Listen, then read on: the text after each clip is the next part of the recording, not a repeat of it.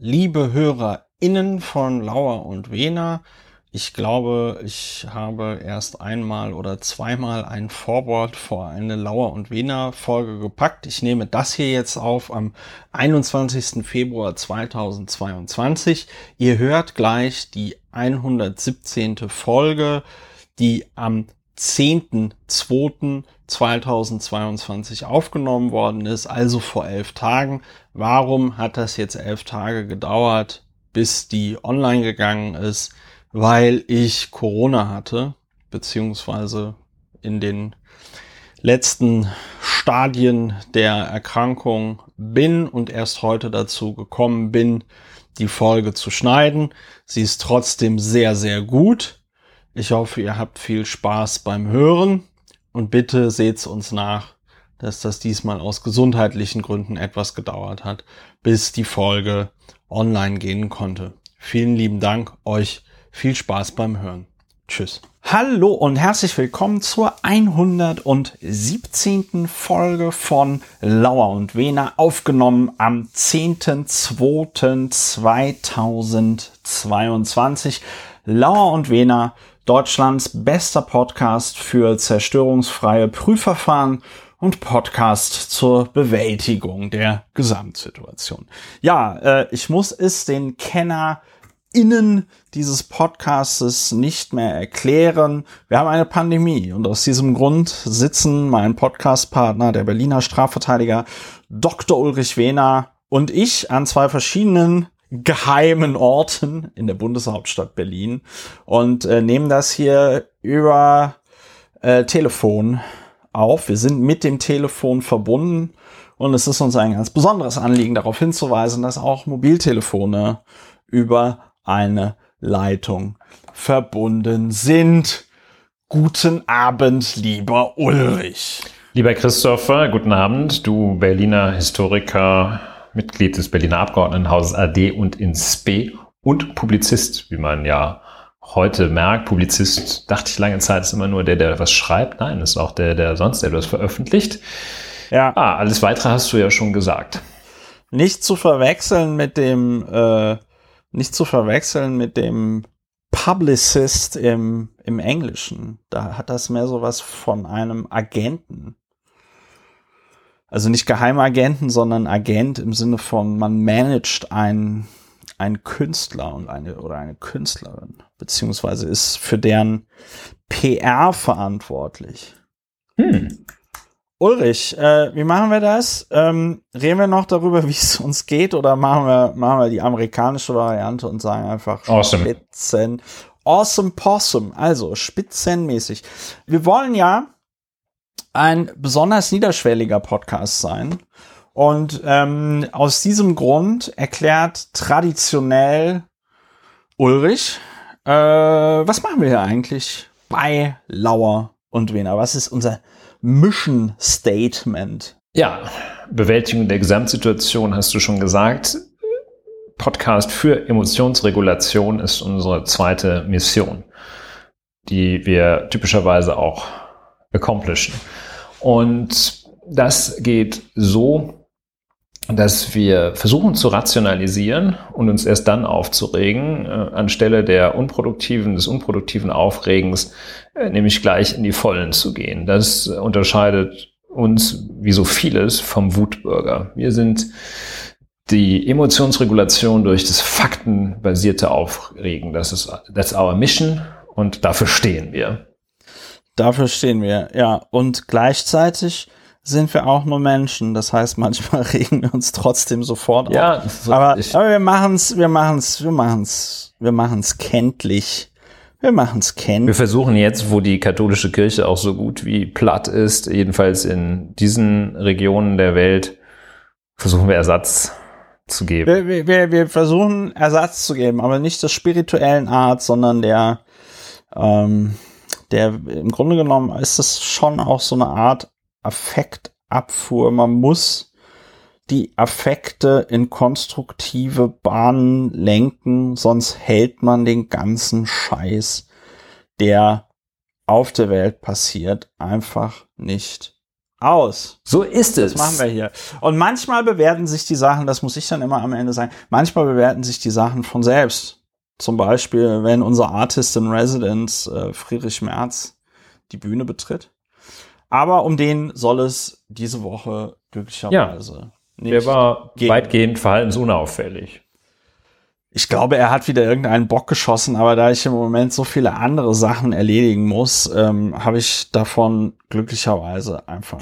Ja, er wollte natürlich irgendwie die, weil Benzinpreise steigen, wollte er Mineralölsteuer runtersetzen und solchen Klimbim. Also so das, was man halt äh, um die Jahrtausendwende gemacht hat. Ne? Ja, ja, er ist, ja. er ist, er, er macht genau dort weiter, wo er quasi aufgehört hat als äh, Fraktionsvorsitzender. Ja, wie Schneewittchen. Ähm, ein paar, paar und, Jahre im Glassack und dann und fällt der Giftapfel aus dem Munde. ignoriert gekommen die letzten 10, 20 Jahre und ähm, Politik aus den 90ern für Leute Vintage, den, unser Vintage-Politiker. Für, für Leute aus den 60ern. So, eine beliebte Kategorie in diesem Podcast ist, worüber wir nicht reden. Und dann denkt sich die geneigte Hörerin möglicherweise, äh, das geht doch gar nicht. Die machen doch einen Podcast und reden über Dinge und jetzt ja, reden sie Leute über Dinge. jetzt reden sie über Dinge, über die sie nicht reden. Haha, weit gefehlt. Was hat es damit auf sich? Es gibt Dinge, die regen Menschen auf. Es gibt dann wiederum Menschen, die nutzen aus, dass gewisse Dinge Menschen aufregen. Und in der heutigen Zeit mit diesen ganzen, äh, mit Social Media und dem ganzen Tralala, ist es relativ einfach, bei einer großen Gruppe von Menschen auf die Buttons zu drücken, damit die zielsicher ausrasten. Und äh, wir bieten hier die Alternative dazu an, nämlich strategisches Schweigen. Es gibt Dinge, die sind so furchtbar, da muss man einmal kurz drüber reden, um dann nie wieder darüber zu sprechen. Und das ist die Kategorie, worüber wir nicht reden. Und äh, ich würde direkt anfangen, weil eine Schlagzeile, die mich diese Woche wahnsinnig aufgeregt hat und das, obwohl ich kein großer Freund von Facebook bin, also das ist äh, tatsächlich eine Untertreibung, ich halte nicht viel von diesem Konzern. Ähm, es gab eine Meldung, dass Facebook damit drohen würde, in Europa eben die Plattform Facebook und Instagram zum Beispiel zuzumachen. Und das ging so weit, dass in irgendwelchen Überschriften drin stand Zuckerbergs Drohung äh, die Tagesschau habe ich dann auf Instagram so einen Post gesehen, wo dann ein äh, wo dann ein Mitarbeiter der Tagesschau oder ein, ein Redakteur der ARD das dann auch noch irgendwie kommentierte, so nach dem Motto, was, was fällt denen ein, was ist das für eine Drohung und so, haben die noch alle Latten am Zaun. Und ich habe mir, ähm, ich habe mir dann irgendwie so gedacht, hm, Moment mal, wie, wie kam wie, wo und in welchem Kontext haben die denn diese Drohung ausgesprochen? Und dann habe ich einfach, das kann man relativ schnell, findet man das. Was ist passiert? Facebook muss, wie jedes börsennotierte Unternehmen in den USA, einmal im Jahr der SEC, ähm, es ist die amerikanische Börsenaufsicht, so einen Bericht schreiben. Der liest sich tatsächlich sehr prosaisch, da sind nicht besonders viele Zahlen irgendwie drin. Es ist nicht sowas wie ein ähm, Geschäftsbericht oder so, sondern das ist tatsächlich ein äh, Bericht, wo sie halt sehr konkret das Geschäftsjahr beschreiben, was so passiert ist, äh, Herausforderungen, Risiken. Und die machen das nicht, weil sie so Menschenfreunde sind und äh, der Meinung sind, dass das bei der SEC bestimmt Menschen gibt, die das lesen wollen. Nein, Facebook, so wie jedes andere börsennotierte Unternehmen in den USA, muss das machen. Es ist eine gesetzliche Nachweisberichtspflicht, die du da hast. Du kannst das nicht dir aussuchen, ob du das machst oder nicht. Also du kannst dir aussuchen, das nicht zu machen, aber dann gibt's halt von der SEC äh, wahrscheinlich einen drüber. Jedenfalls, in diesem Bericht steht dann auf Seite 9 sinngemäß, ja, also die irische Datenschutzbehörde hat uns mitgeteilt, dass äh, es irgendwie kein gültigen Vertrag irgendwie gibt, mit dem zwischen Europa und den USA sicher Daten übertragen werden können, damit sie dann dort irgendwie verarbeitet werden. Und äh, aus dem Grund ist es alles irgendwie schwierig mit Facebook. Und äh, Facebook teilt halt mit, naja, also wenn sich jetzt an der rechtlichen Situation in Europa nichts verändert, wenn das alles so bleibt, wie es ist, äh, könnte es sein, dass äh, Facebook dann in Europa abgestellt wird und Instagram zum Beispiel auch. Alles sehr pupstrocken. So. Und dieses, ja, es könnte sein, dass wenn die Rechtslage so bleibt, wie sie ist, dann äh, müssen wir hier zumachen. Daraus wurde dann gemacht, ich übertreibe jetzt ein bisschen, Mark Zuckerberg droht mit Schließung von Facebook. Und Warum sage ich das? Weil mich das einfach wahnsinnig aufgeregt hat. Insbesondere entbehrt es ja nicht einer gewissen Ironie, wenn die gesamte deutsche Medienlandschaft äh, so eine so eine Ente verbreitet, also eine eine also schlichtweg die schlichtweg eine Unwahrheit. Also Facebook hat zu keinem, vor allen Dingen du als Strafverteidiger weißt ja auch, was die Merkmale einer Drohung sind, damit das überhaupt eine Drohung ist.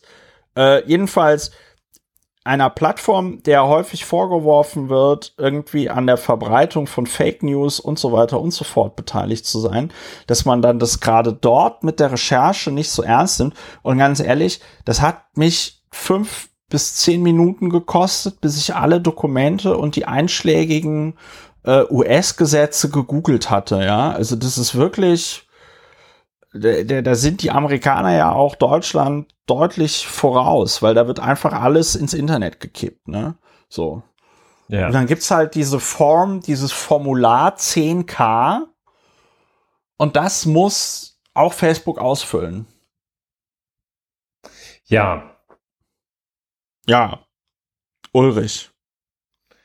Ich würde das jetzt einfach so stehen lassen. Du würdest das so stehen lassen. Aber da, was sind denn die? Was, was, was, was, was ist denn das? Was sind denn die Merkmale einer Drohung, damit das? Ja, die Drohung ist nach der Definition, die jeder, der dann irgendwann die Zwischenprüfung erfolgreich bewältigt, kennt, das in Aussicht stellen eines empfindlichen Übels, auf das der drohende Einfluss zu haben vorgibt.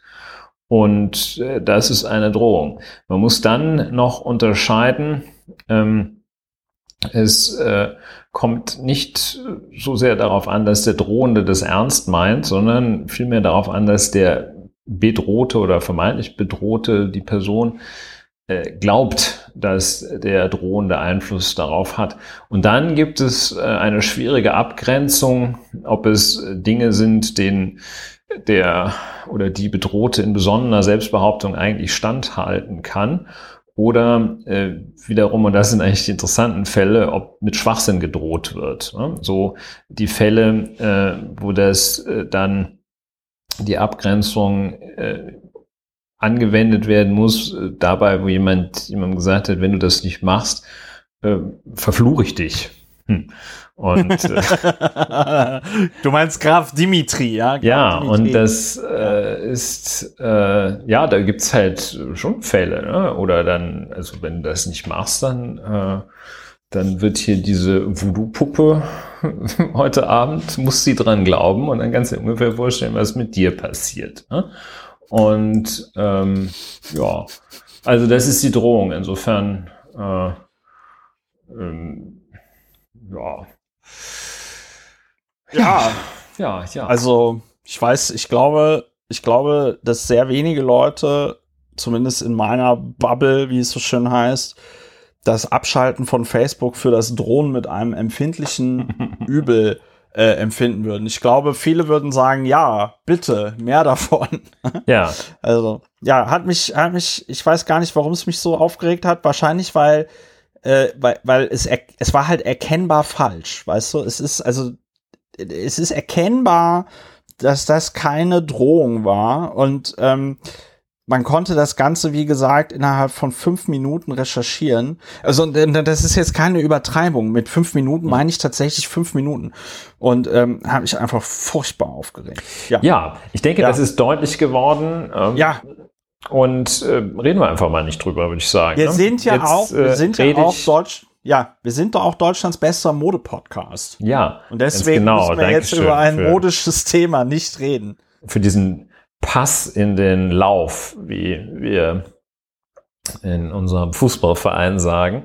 Ja, wir reden nicht darüber, dass Bundeskanzler Olaf Scholz im F Flieger in diesem in der Deutsch in seinem, One. seinem eigenen Flieger, ne, den er jetzt während seiner Amtszeit äh, vor seinem Haus parken darf, gewissermaßen, in seinem eigenen Flieger äh, auf dem Weg nach Washington. Ich glaube, die ganze Reise hat 24 Stunden gedauert oder der Aufenthalt in Washington 24 Stunden, das weiß ich nicht mehr so genau. Also jedenfalls äh, jetzt nicht so ein Trip, wo man sagt, oh, wenn ich schon mal da bin, dann gucke ich mir auch Mount Rushmore an. Nein, nein. Also schon was sehr Ernstes äh, und eine klare äh, Dienstreise. Und Olaf Scholz zeigt sich in einem Foto, das auch dann wiederum sehr starke Verbreitung findet, in so einem Pullover, Farbe Grau, so etwas, äh, ja, wie soll man sagen, äh, so dieses Lumpen. Modell, äh, so, das, ist, sieht so ein bisschen aus, Wegen manchmal wird das angeboten, ähm, dass, dass es besonders korrekt aus Textilresten gefertigt ist, ja. ohne Patchwork zu sein. Und hat irgendwie so ein, ein, kein, ein, der Kragen hat keine Bezeichnung, doch der hat die Bezeichnung einfach ein Loch für den Kopf.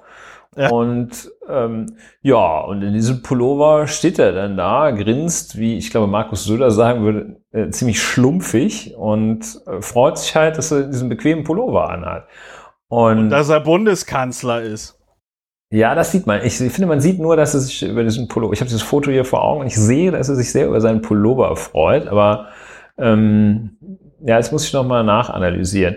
Und dann während des fast zehnstündigen Flugs von Berlin hat er also nicht wie Helmut Kohl diesen, diesen gepanzerten Anzug an äh, und ähm, auch nicht diese, diese, diese Kevlar-Jacketts, die Frau Dr. Merkel immer getragen hat, sondern er ähm, kommt dann so, ich stelle mir das so vor, dass er da so wie quasi aus der Business Class von diesem Flieger macht er so den Vorhang auf und dann steckt er seinen Kopf raus und sagt, hey, hier, tschä, Hintergrundgespräche, die Beams. Die ne? äh, und dann kommt er zu Hintergrundgesprächen mit mitreisenden Journalisten in Jeans, schwarzem T-Shirt und grauem Pullover raus. Und diese Fotos, they went viral und ähm, dann, äh, ja, die Twitterier sprach von Baumarkt, Look, und äh, naja, was heißt die Twitteria? Also ich glaube, es hat halt vor allem Dingen äh, Rechte wieder aufgeregt, die das dann als Ausweis genommen haben, dass ja Olaf Scholz halt so ein Gammler ist, ne? Und ähm, äh, ich kein glaube, braunes Hemd gehabt oder was? Ja, kein braun, ja. So, der ist ja Mann überhaupt deutsch. Und auf jeden Fall äh, dem Rest war das so ein bisschen egal. Ne? Also ja, das ich ist fand, wirklich was klassisch, worüber man nicht redet. Ich, ich weiß nicht, ob der Verdacht begründet ist, dass er diese, diesen Look irgendwie ganz bewusst gewählt hat. Ja, das wollte ich gerade also, sagen. Die Frage das ist so ein bisschen das, aber das war nicht, mein, nach meiner Beobachtung, war diese Frage, die ich ganz interessant finde, wurde nicht gewälzt, sondern es wurde so, also quasi auf Level 1 verharrt, ähm, ja, ja. einer Frage, die doch mehr, dem man, jedenfalls einem, einem Thema, das man, dem man eine gewisse Komplexität hätte geben können, aber da wurde nur ja. Komplexitätsstufe 1 von äh, X jedenfalls und X ist mehr als 1 erreicht. Ähm, denn also sich darüber aufzuregen, dass er jetzt da nicht irgendwie ein Kordsacko trägt oder sowas, so ein legeres mit so leicht geschoppten Ärmeln, das ist nun, also da braucht man wirklich gar nicht drüber zu reden. Er soll tragen, Ja. was er will, wenn er da nicht irgendwie, solange es nicht den Tatbestand irgendwie der Belästigung erfüllt, Oder der Bedrohung. Und zwar der Belästigung äh, nach äh, deutschem Recht, nicht nach äh, in der Rechtsauffassung pa des Papa Emeritus. Nach, nach Emissionsschutzgesetz. So, ähm, interessant wäre die Frage, ob das äh, gesteuert ist und ob er äh, damit äh, seinem etwas, darauf deutet sein äh, schlumpfiges Grinsen hin, dass er damit Ja. seinem etwas spröden Image äh, einen, einen frischen, etwas frischeren, keckeren Anstrich. Anstrich geben wollte. Ja. Das kann sein. Selbst das würde ich jetzt noch nicht für einen Skandal halten, wenn sich da jemand so ein bisschen selbstdarstellerisch äh, so, Ja. ein äh, Schlabberpulli Hat ja überzieht. funktioniert. Hat ja funktioniert, muss man sagen, ne? Ja. Also man würde, normalerweise würde man in so einem Fall sagen, die Zahlen geben ihm recht, ne? Ja, und wir reden nicht drüber, weil wir weder das eine noch das andere mitmachen. Weder das eine, dass sich da irgend so ein, so ein, so ein, so ein ja, jetzt Vorsicht mit dem Wort, irgend so ein Blödi äh, darüber aufregt, dass der Bundeskanzler da nicht standesgemäß, ob es von deutschen Bundeskanzler gehört, aufläuft, äh, noch denjenigen, die sagen, hey, das war kalkulierte Imagepflege, ähm, wollen wir Wasser auf die Mühlen geben und reden einfach deshalb nicht drüber. Ja, und man muss aber dazu nochmal. Wobei ich will, hätte gern diesen Pullover, by the way. Ja, gut. die, äh, die, äh, ich kann in Erfahrung bringen, was das für ein Pullover ist. Die äh, deutsche, die deutsche Presse und ich Wieso finde, das muss verkaufen man in dieser, keiner? wieso wir den verkaufen? Ich weiß, sollen wir, ja, sollen wir den im Lauer und Wiener Fanshop endlich Ja. anbieten? Nee, ähm, äh, Scholz Pullover Marke. auf jeden Fall muss man, finde ich, an der Stelle tatsächlich nochmal kritisch erwähnen, ähm, dass das schon schwierig ist, wenn die deutsche Presse beim Aussehen des Bundeskanzlers sofort in den äh, äh, in den Dschungelcamp-Modus übergeht und das irgendwie so kommentiert, als wär, würde es sich da irgendwie um so eine Reality-Show handeln oder so. Und das wäre jetzt der Kandidat, der irgendwas Lustiges gemacht hat. Und dann muss man darüber reden. Nicht so sehr, weil ich jetzt so ein Problem mit Lookism hätte oder wie man das äh, ausdrückt, wie man das nennen möchte, sondern einfach, weil äh, ja tatsächlich die Frage sein könnte, ist, war das irgendwie geplant? Ne? Und ähm, dass man aber quasi die gesamte, oder nicht die gesamte, doch, ja, dass man da zumindest breite Teile der Öffentlichkeit mit so einem Pulli so richtig aus dem Konzept bringen kann. Das war irgendwie so ein bisschen, äh, da haben die sich wahrscheinlich selber gewundert, wie erfolgreich das war. Ja, genau. So ist das. Und deswegen reden wir da nicht drüber. Und wir reden auch nicht drüber. Wir bleiben bei der Sozialdemokratischen Partei Deutschlands.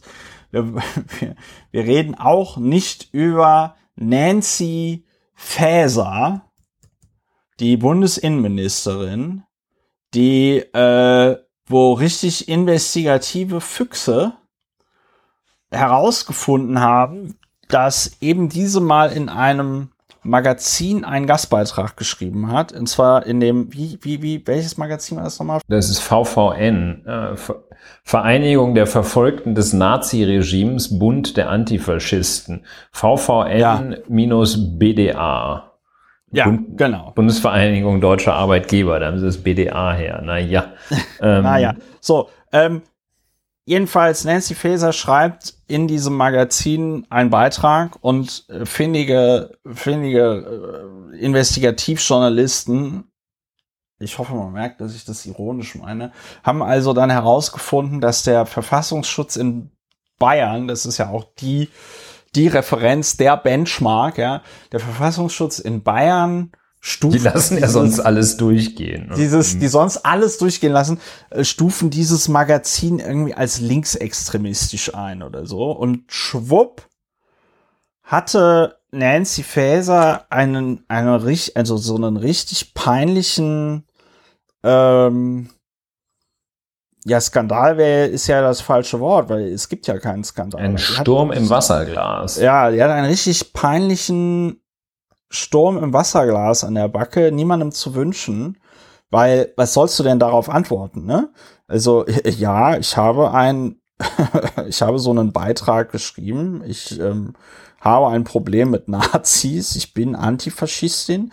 Ähm, das ist halt echt ein bisschen schwierig, dass, äh, sag ich mal, dieses Bekenntnis zu Antifaschismus in Deutschland mittlerweile ähm, genügt, um von äh, Rechten dann da irgendwie rund gemacht zu werden, als ob es sich bei der Antifa um ähm, ja irgendwas handeln würde, was man was man abzulehnen hat oder so. Also es ist wirklich sehr auch grotesk ein wenig. Ja, also die äh, journalistische Fehlleistung dabei war meines Erachtens äh, hatte vor allem hatte zwei mindestens zwei Elemente, nämlich einmal da überhaupt diesen Artikel auszugraben in dem Magazin des VVN BDA und dann zu graben, in welcher Reihenfolge auch immer, ähm, nach dem der Einstufung als ähm, Zitat Bayerischer Verfassungsschutzbericht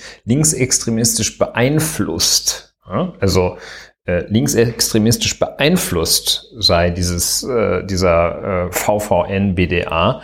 Ähm, was ja nochmal die äh, Qualitätsstufe deutlich unter linksextrem ist oder linksextremistisch. Und äh, das zusammenzuschrauben, da muss man also schon sehr, sehr massiv auf der Suche sein und es ist natürlich auch eine sehr ärgerliche Ressourcenvergeudung, Gut, die Leute, die sowas machen, das ist schon gut, wenn die beschäftigt sind mit solchen Sachen und nicht auf irgendwelche ja, ja. anderen Ideen kommen. Aber das ist natürlich sehr, sehr ärgerlich, dass, äh, dass, dass da überhaupt Gehirnzellen äh, auf sowas verwendet werden. Ähm, und die Einstufung als, wie gesagt, linksextremistisch beeinflusst wiederum, die basiert wohl darauf, dass sich dieser Verein einmal ausgesprochen hat, gegen seine oder die Einstufung eines vergleichbaren Vereins ähm, gegen die Aberkennung der Gemeinnützigkeit oder die im Raume stehende Aberkennung der Gemeinnützigkeit. Also so, ähm, die haben nicht an einem Strommasten gesägt oder, äh, oder Sprengstoff in einem Auto platziert. Die haben einfach nur irgendwie ein bisschen was gesagt, was dann ähm, der Bayerische Verfassungsschutzbericht äh, als linksextremistisch beeinflusste Organisation im Bereich des Antifaschismus bezeichnet hat. Also äh, grotesk, grotesk, grotesk. Und äh, ja. deshalb darf man äh, nur ganz wenig drüber reden. Das ist dann ja auch erfreulicherweise einigermaßen abgeflacht, hatte aber doch durchaus äh, Repercussions im öffentlichen Raum. Und das ist halt das, das Ärgerliche, dass da irgendwie Leute ja. hingehen und sowas. Das, das war nämlich insgesamt falsch und erkennbar falsch, diese, ja. äh, diese Zusammenhang. Und, und also auch dann ganz schnell verselbstständigt. Ne? Das haben also nur ja. wenige, äh, zum Beispiel äh, Ronen Steinke von der Süddeutschen Zeitung, äh, ist einer von denen. Wenige haben dann einfach mal und das ist ja auch keine Großleistung. Wenige haben, aber es gut, das zu machen, haben dann einfach mal diesen Artikel genommen, haben mal äh, geguckt, warum äh, wird denn dieser Laden da irgendwie als linksextremistisch äh, eingestuft? Wird er das überhaupt? Von wem? Und mit welcher Begründung? Und wenn man das zusammennimmt, ist es einfach eine Nicht-Story. Das ist, das ist, das ist gar nichts. Das ist wie, äh, Karl Lauterbach lässt den Bleistift fallen oder äh, ähnliches. Das ist ja, ist so ein bisschen wie Hillary Clinton und ihre E-Mails. Ne? But her E-Mails. Äh, ja, ja, ja. Äh, also fast äh, noch weniger. Also ja, ja, also äh, eine komplette äh, eine, eine Totalerfindung, ähm, eine ja. Totalfälschung, wie man bei Urkunden sagt, wenn jemand also da noch nicht mal irgendwie einen echten Stempel Photoshop oder sowas, ja, ja. Äh, sondern wo man dann so ein bisschen beleidigt sagt, das ist eine Totalfälschung, das ist ja. noch nicht mal der Stempel, ist echt. Und ähm, naja. Ja, also reden wir nicht drüber, würde ich sagen. Es ist also so ein Quatsch, das muss man schnell, auch wirklich schnell enttarnen dann. Ähm, ja. Und das, ja, und eben, äh, das muss man ja auch sagen, ähm, äh, dann nicht erst nochmal diese Nachricht oder diese äh, diesen den Kern der Kampagne erst nochmal verbreiten und sich ja. dann irgendwie ähm, undifferenziert darüber echauffieren, ähm, dass man also dann das, was da die Bildzeitung rausposaunt, erstmal weiterleitet an wie viel tausend Leute auch immer und dann da irgend so ein windelweiches, so eine Unverschämtheit drunter schreibt. Nee, so geht das nicht. Ja, ja. Da darf es man nicht drüber reden, es sei denn, man stellt es gleich volle Pulle richtig und gut ist. Ja, das war, äh, das war das. Und äh, dann ist mir noch eingefallen, äh, da muss man kurz nicht drüber reden. Eigentlich äh, wäre es auch ein Nee, äh, kein Kandidat für den Vollprofi der Woche, weil man muss das, weil man, man darf das bei dieser Person nicht durch Aufmerksamkeit adeln. Es geht um den, äh, um den Chefredakteur der, ähm, der Zeitung Die Welt, der in einem Online-Kommentar davon äh, sprach, ähm, also genau zu dieser Nancy Faeser-Geschichte, äh, kam der Satz vor, äh, von den Super Holocaust-Überlebenden und deren PR-Abteilungen in der ARD, äh, was immer der auch äh, damit ähm, meinte. Und äh, in dem Zusammenhang ist nochmal ganz interessant, dass dann da ein äh, Interview auch abge äh, nochmal auf Twitter die Runde mach, machte, wo eben dieser ähm, Chefredakteur der Welt nochmal so darüber redet, dass er ganz bewusst äh, auf äh, Twitter so rumprovoziert, um dann da eben die Linken für die nächsten 24 Stunden äh, beschäftigt zu halten. Und das ist ja genau das, das passt ja wie Arsch auf einmal im Grunde genommen zu dem Thema, worüber wir nicht reden. Dieser, dieser Chefredakteur muss also tatsächlich komplett ignoriert werden. Da darf man einfach nicht drüber reden, was der, was der macht und verbreitet. Mhm, mhm. Der, da, da läuft man, da läuft man in seine Falle. So. Ja, und wenn man drüber redet, sollte man sich wenigstens ein bisschen anstrengen dabei, denn äh, da einfach nur sich zu empören, ja, ja. aufzuregen und rumzukrakehlen, das ist wohlfrei. Das bringt niemandem was. Der Mechanismus ist irgendwie was. klar, dass das so ein bisschen selbstwerterhöhend ist, wenn man sich über äh, das Falsche aufregt und das Richtige begrüßt, ja, klar. Ähm, aber ja, man kann sich auch mal einfach so aufregen. Wer wüsste das besser als wir?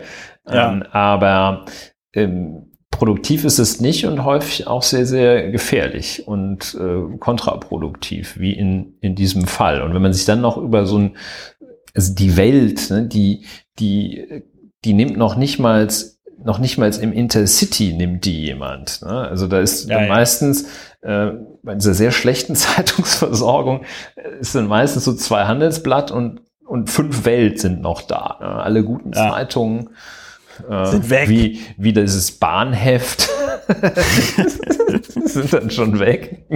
Ja. So.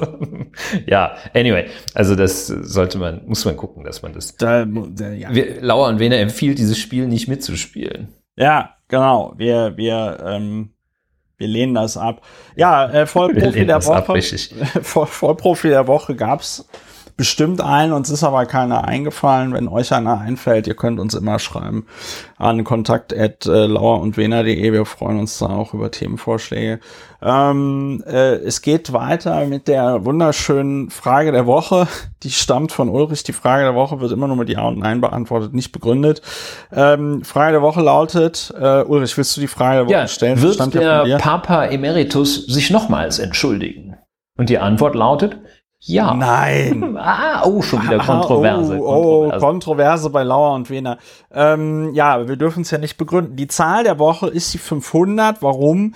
Unser Bundesgesundheitsminister Dr. Professor Dr. Karl Lauterbach wies darauf hin, wenn man äh, in Deutschland jetzt einfach so alle Corona äh, Schutzmaßnahmen aufheben würde, so wie die FDP das ja für den 19. März möchte, äh, dann würde drohen, dass wir 500 Tote am Tag hätten durch Corona und deswegen möchte er das nicht und dann gab es, als ob äh, als ob es da irgendwie nie eine Diskussion drüber gegeben hätte oder so, äh, als, oder als ob wir nie zum Beispiel in der zweiten Welle die Situation erlebt hätten, wo sogar über 1000 Leute am Tag gestorben sind, über mehrere Wochen hinweg, ja.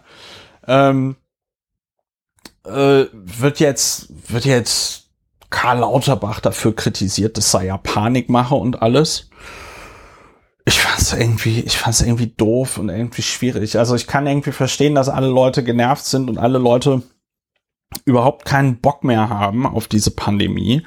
Äh, ich auch, ich habe auch keinen Bock mehr, aber man muss sich ein bisschen, man muss sich ein bisschen zusammenreißen, ne?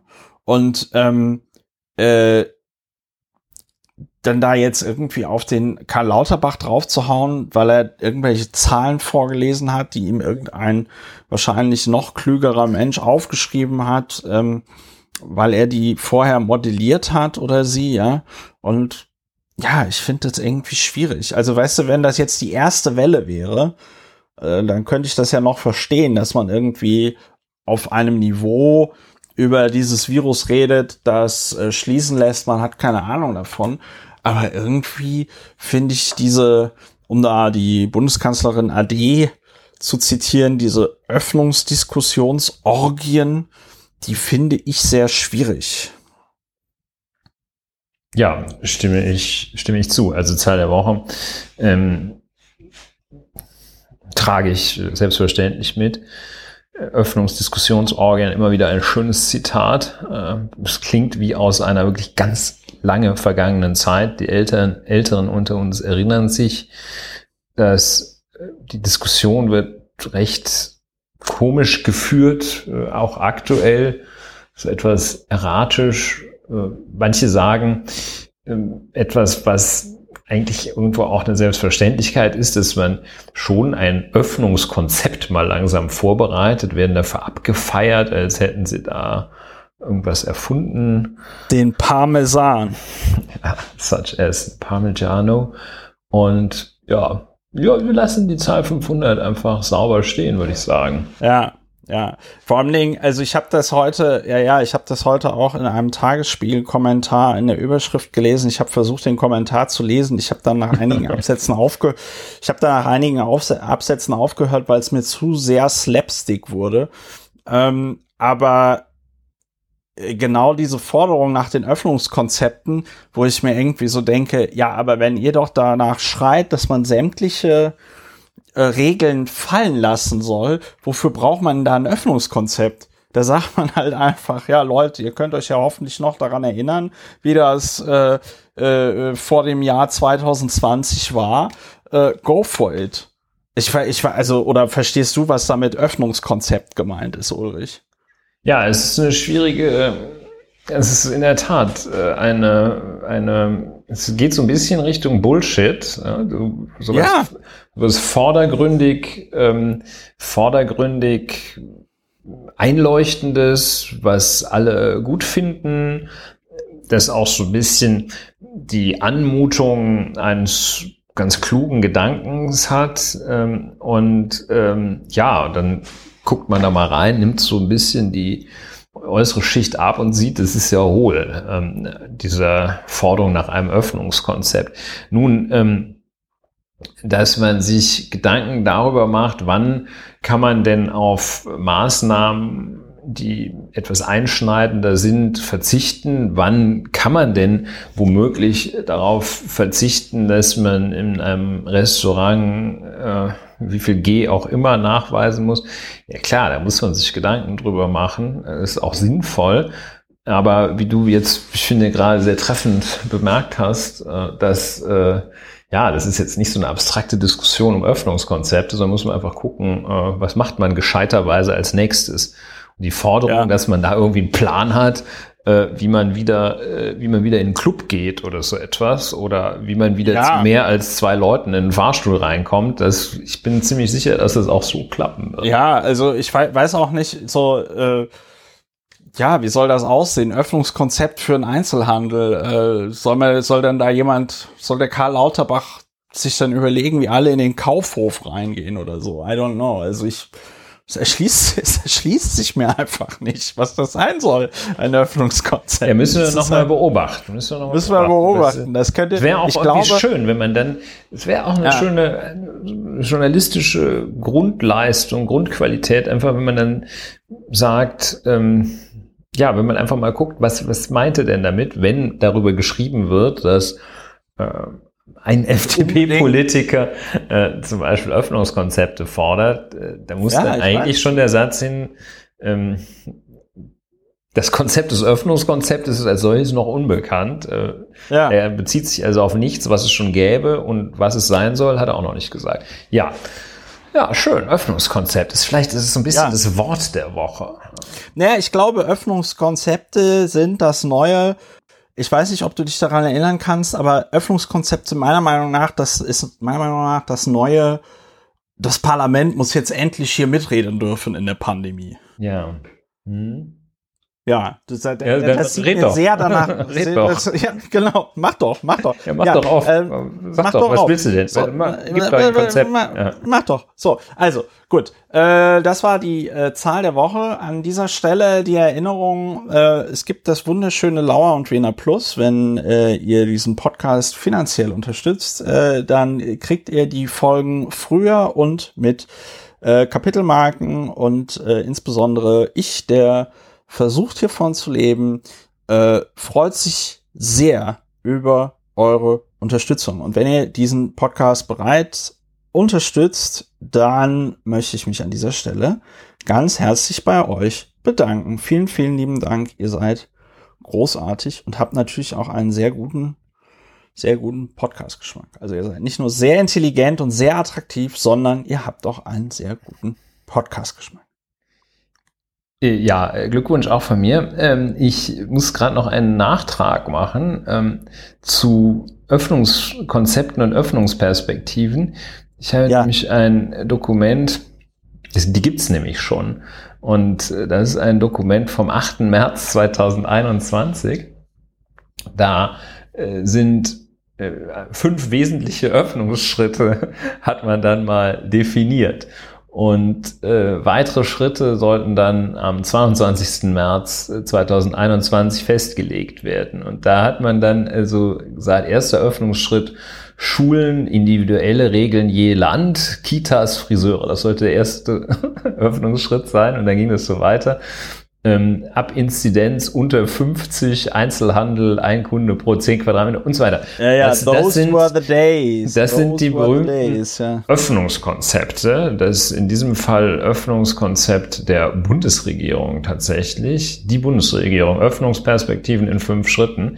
Ja, mh, hm, sehr schön. Ne? Also ist halt auch ist halt auch schwierig, weil ich sag mal ist so, nicht Planung, einfach. Ja. Planung Planung ersetzt Zufall durch Irrtum. Alle hoffen natürlich, dass Corona jetzt äh, dann im äh, äh, März oder oder April vorbei ist, weil Omikron äh, seinen Siegeszug äh, angetreten äh, ist und einmal vollkommen durch die Bevölkerung durchgerockt ist.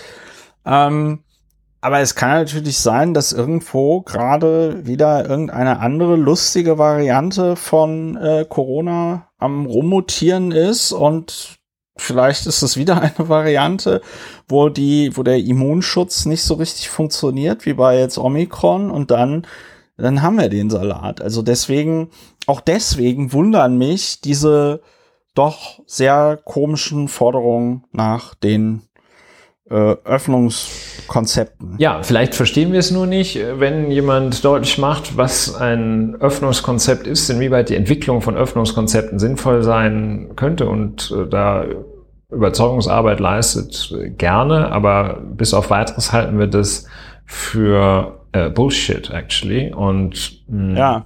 Ja. Also insbesondere auch in einer Phase, in der zum Beispiel in Berlin, ich glaube in anderen Bundesländern ist es auch so, äh, die ähm, 2G im Einzelhandel abgeschafft wird, wenn ähm, NRW denkt im Moment laut darüber nach, die Corona-Zahlen gar nicht mehr genau zu erfassen, sondern nur noch so stichprobenartig zu erheben, dass man dann nach dem Vorbild kann, von Berlin oder was?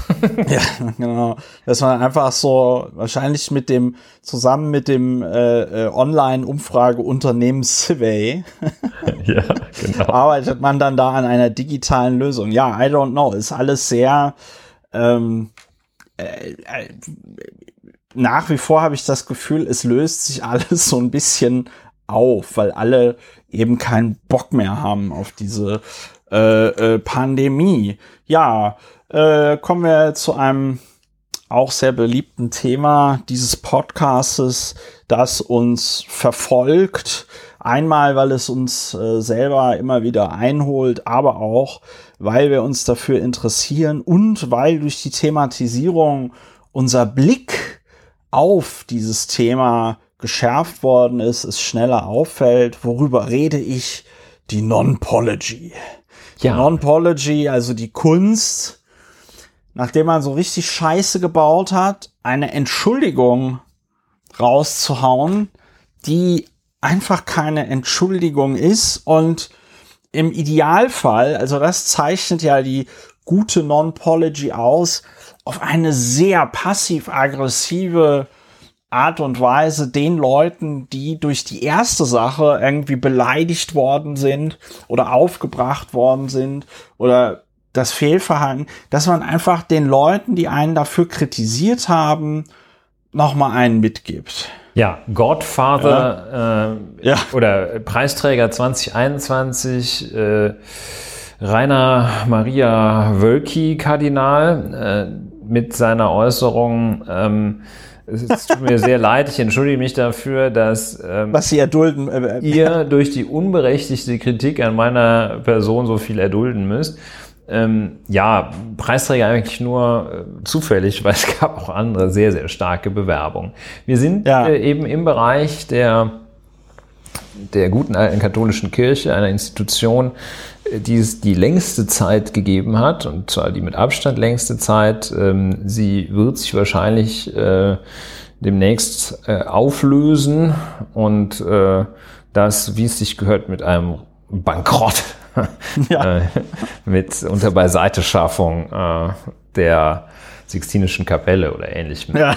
erledigen. Wir haben äh, beim, in der letzten Ausgabe uns recht ausführlich befasst mit dem äh, sogenannten Missbrauchsgutachten für die Erzdiözese München und Freising, das eine Münchner Kanzlei auf äh, 800 äh, Seiten Text und ich glaube 1300 Seiten mit äh, Ergänzung und Anhang verfasst hatte und äh, die dem Papa Emeritus äh, Josef Kardinal Ratzinger, Papst Benedikt äh, oder Ex-Papst, Papst Benediktus AD, Benedikt XVI. AD, ähm, Gelegenheit gegeben hatte zur Stellungnahme. Insbesondere ging es um den Fall eines Priesters, der, nachdem er im Norden der Republik sexuellen Missbrauch begangen hatte, in den Süden sollte, damit dort, wo ihn keiner kennt, und äh, der sollte so da ähm, ja irgendwie ja untergebracht werden, äh, nicht auffallen und ähnliches. Und die Frage war, hat der damalige Münchner Erzbischof äh, Josef Kardinal Ratzinger äh, davon gewusst oder nicht? Und da gab es eine Sitzung des ähm, Ordinariats, äh, jetzt kriege ich den Begriff nicht richtig hin, des äh, Entscheidenden, des, des, des, ähm, des Boards of Directors der Erzdiözese München und Freising, äh, ja. in der nach Erkenntnissen dieser Kanzlei genau darüber gesprochen wurde, dass man hier den, den Pater da äh, mal schön hier äh, ohne dass es auffällt und der Kirche äh, Schaden zufügt, dass man den mal hier Stickum äh, so äh, äh, mal ein bisschen wirken lässt. Und da hat er mal gesagt, also da hat in seiner Stellungnahme der Papa Emeritus Benediktus der 16. gesagt, da war er nicht da. hat es darüber gesprochen. War, war, war er nicht da. Da, da so. hat der Hund meine Hausaufgaben gegessen. Und in dem Gutachten, genau, da, ja, wissen Sie, ähm, da war ich nicht dabei. Ähm, das Gutachten selbst hat also schon nach äh, guter alter Juristenmanier ähm, Indizien, äh, Indizien gesammelt und gesagt, kann nicht sein. Das kann, kann, einfach nicht sein. Und die waren offenbar so gut, ähm, dass dann ähm, die der Papa Emeritus gesagt hat, ja, okay, kann sein. ja, ja, kann, ja, ja, kann sein. Kann you know, uh, a lot of things on my table und so. Äh, kann sein, dass ich doch da war. Also äh, Kurt Waldheim, wir erinnern uns, ähm, hatte irgendwann mal gesagt, dass eigentlich nur sein Pferd auf dem Balkan war, sein SS-Pferd. Er selber aber ja. nicht, äh, obwohl SS und ähnlich. Also äh, gut, ich möchte da jetzt den, den Vergleich nicht zu sehr, wobei ich glaube, Benediktus war ja auch in der Hitlerjugend. Aber gut, ähm, das, äh, da war ja noch nicht Papst. Ähm, das wollen wir ja mal keinen, keinen Vergleich hier ziehen. Ach, der war ja noch nicht Papst. Ja, okay, sehr gut. Äh, jedenfalls, ähm, sagte, oh, es kann sein, dass ich dabei war. Und dann gibt es jetzt eben Stichwort Non-Pology. Äh, da gibt es zwei sehr interessante Dokumente aus dieser Woche. Es gibt nämlich einmal die Stellungnahme der Mitarbeiter äh, von Benedictus, äh, Papa Emeritus. Und es gibt die Stellungnahme, die er selber unterzeichnet hat, äh, wie es sich gehört. Äh, liebe Freunde, Komma, in diesem Sinne segne ich euch alle, Benedikt der 16. Auch nicht schlecht, dass der sich noch Benedikt der 16. nennt. Das ist eigentlich äh, AD. Aber gut, ähm, das ist nicht der zentrale Vorwurf der Amtsanmaßung. Das wäre auch eher ein Novum. Das, nee, so neu ist es gar nicht. Es gab ja über gar nicht unerhebliche Zeiträume mehr Päpste als ein. Und ähm, ich, ähm, ja, jedenfalls, er, er sagt, ja, hm, äh, könnte doch sein. Ähm, und äh, da würde ich mal äh, zunächst einige Punkte aus seiner Entschuldigung, äh, Entschuldigung, die Anführungsstriche muss man sich dann denken, ähm, und äh, doch ein, ein, den Passus vorlesen, wo er sagt, ähm, kann sein, dass ich doch dabei war. Und eigentlich, ich glaube, ich war dabei. Bei der Riesenarbeit jener Tage, der Erarbeitung der Stellungnahme, Anmerkung der Redaktion, also der Stellungnahme auf diese Konfrontation mit Ausführungen in dem Gutachten der Kanzlei. Bei der Riesenarbeit jener Tage, nämlich der Erarbeitung der Stellungnahme, ist ein Versehen erfolgt. Was die Frage meiner Teilnahme an der Ordinariatssitzung vom 15. Januar 2000, äh, 1980 betrifft. Dieser Fehler, der bedauerlicherweise geschehen ist, war nicht beabsichtigt und ist, so hoffe ich, auch entschuldbar. Der ist so geil. Dieser Fehler ist, wenn man dieses so hoffe ich weglässt, ist also noch am geilsten. Ne? Dieser Fehler ist, ohne so hoffe ich, dieser Fehler ist auch entschuldbar. ja, es ändert nichts an der Sorgfalt und der Hingabe an die Sache, die den Freunden selbstverständliches Gebot war und ist. Dass das Versehen ausgenutzt wurde, um an meiner Wahrhaftigkeit zu zweifeln, ja, mich als Lügner darzustellen, hat mich tief getroffen.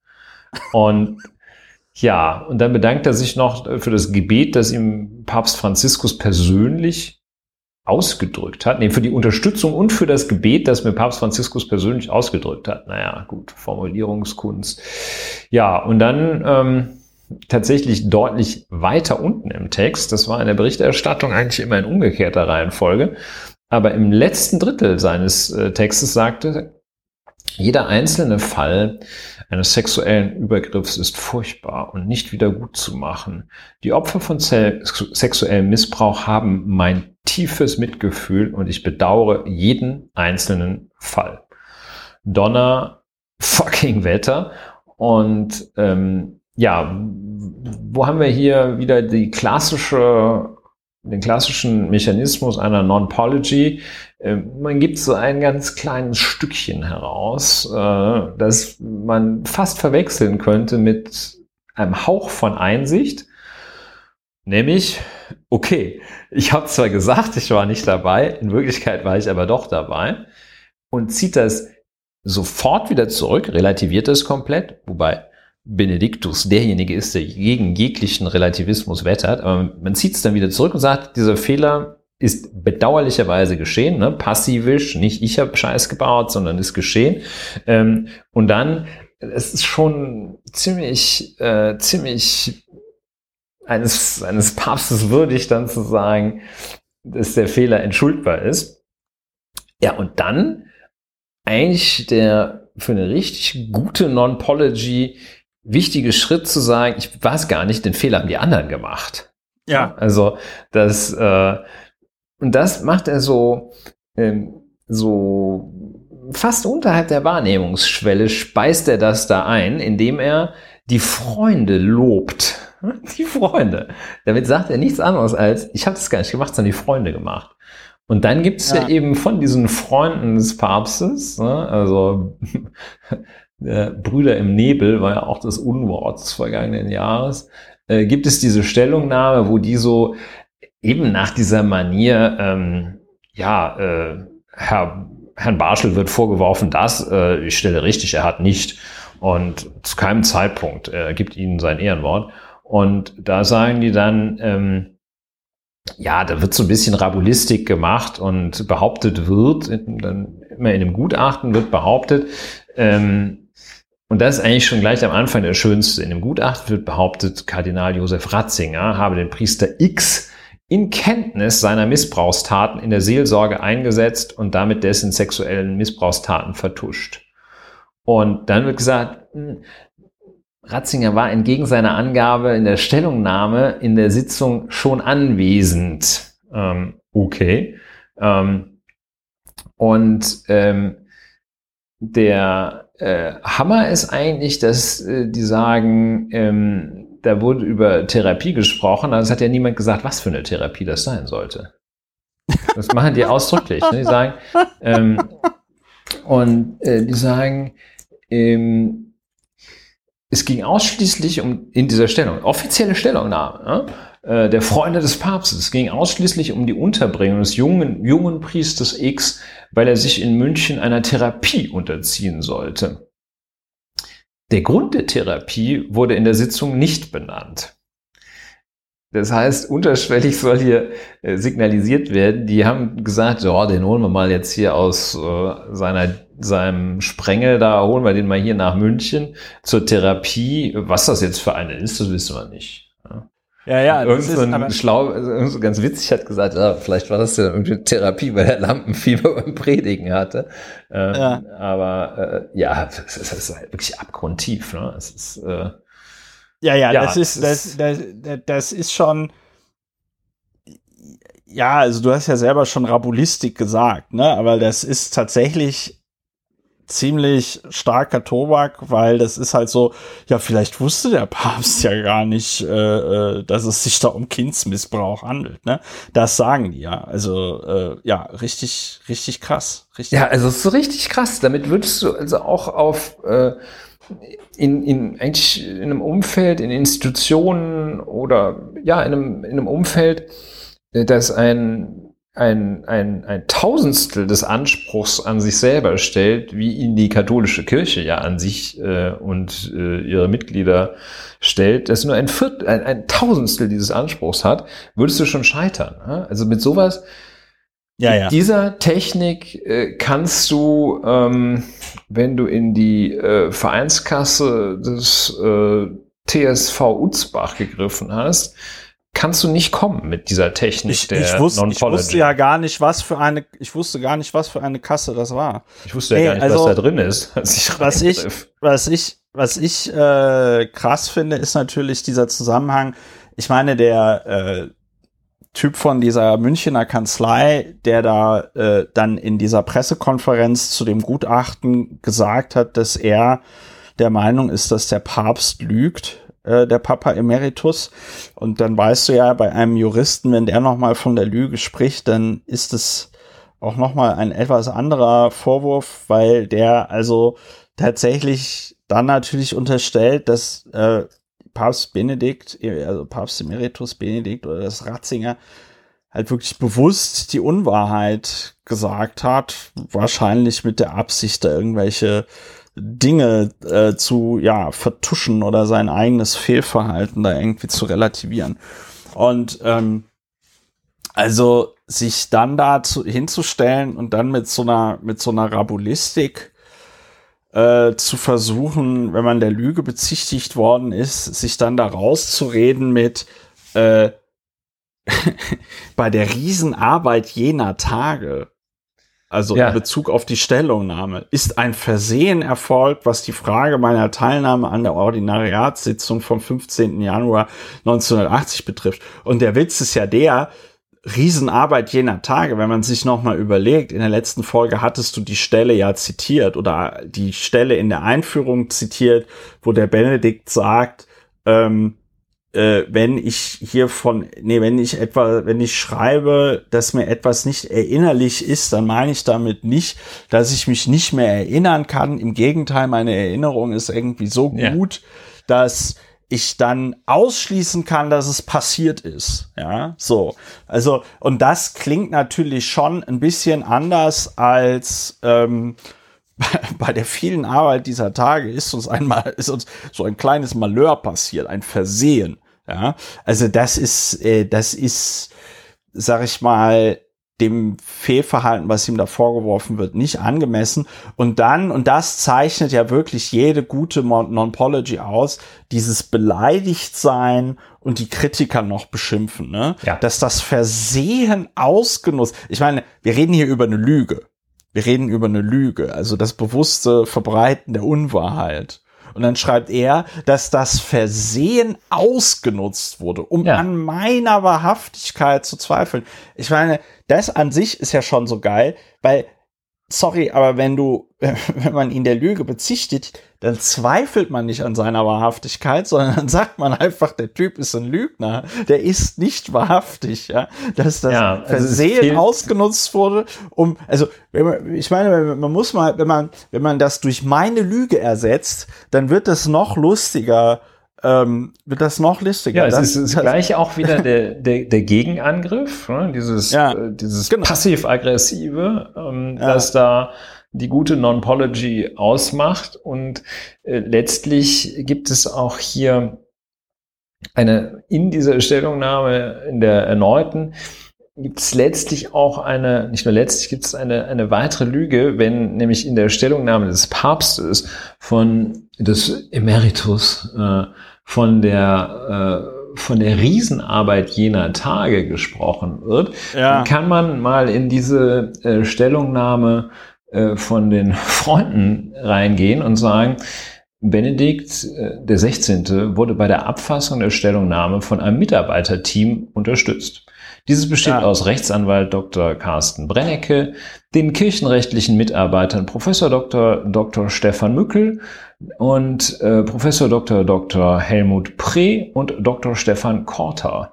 Die Mitarbeiter wurden hinzugezogen und so weiter. So, ich meine, also der hat da keinen einzigen, der hat da keinen einzigen Satz selber geschrieben. Ja, aber also sagen wir mal, wenn jetzt hier diese äh, diese doch wahrscheinlich ausgewiesenen Kirchenrechtler und äh, der Brennecke, wer ja jedenfalls ein Äußerungsrechtler ist, ähm, äh, wenn er da äh, mit, äh, mit vier Leuten, wenn vier Leute das bearbeiten, also dann ist das jetzt nicht so eine Riesenarbeit. Ne? Also so ja, eine Stellungnahme, die Leute. macht man auch ansonsten, äh, macht sonst auch gerne mal einer alleine. Ne? Nee, also, also vor allem Dingen vier Leute, die aufgrund ihrer ganzen Titel da, äh, da kann man ja davon ausgehen, dass die dann auch nicht da am Rechner sitzen und das selber in Word eintippen, sondern die haben ja auch noch mal jeweils wahrscheinlich vier Mitarbeiter. Aber wahrscheinlich, ja, hat, also wahrscheinlich hat die unterste, äh, ja. der unterste Gehilfe hat wahrscheinlich den Fehler gemacht. Ja, ja, das ist das, das, das ist das Einzige, was mich an dieser Non-Pology wundert, dass sie dann nicht einfach irgend so ein, so ein Referendar oder so unter den Bus geworfen haben. Ein, ein protestantischer ja? oder, Referendar hat es. Ja, oder eine, eine, genau, oder eine, irgendeine Praktik Praktikantin und dann halt irgendwie sagen, hier, aber äh, wir alles, vergeben ihr. wir vergeben ihr, der, dieser Sünderin, sie wird trotzdem in der Hölle landen, aber nur für tausend Jahre und nicht für zehntausend Jahre. Nein, also das ist, das ist alles ganz, ganz grober Unfug, ne? Also ja. statt der Lüge redet er vom Versehen, ja, und äh, stellt sich dann da auf einmal als das Opfer da, das jetzt wo ausgenutzt wird, äh, wo der Fehler ausgenutzt wird, das Versehen ausgenutzt. Weißt du, was ein Versehen ist, wenn du, wenn du zu Hause, weiß ich nicht, die Spülmaschine einräumst und äh, äh, oder ausräumst und dann fällt dir ein Glas auf den Boden. Das ist ein Versehen. Oder wenn du beim Einparken ein anderes Auto rammst oder schrammst, das ist ein Versehen. Ja? Nicht, so wenn, du, wenn du sagst, ich weiß alles, ich erinnere mich an alles und wenn ich mich nicht erinnere, heißt das, äh, dass es ganz besonders wahr ist und dann sagst du am 15. Januar 2000, ähm, 80, äh, 1980 war ich nicht da. das, ja. ist kein, das ist eher selten. Das ist so, ups, es ist, das war doch anders. Ist, ich ja, habe ja, gesagt ja, nicht, aber es ist eigentlich genau, würde ich sagen nein.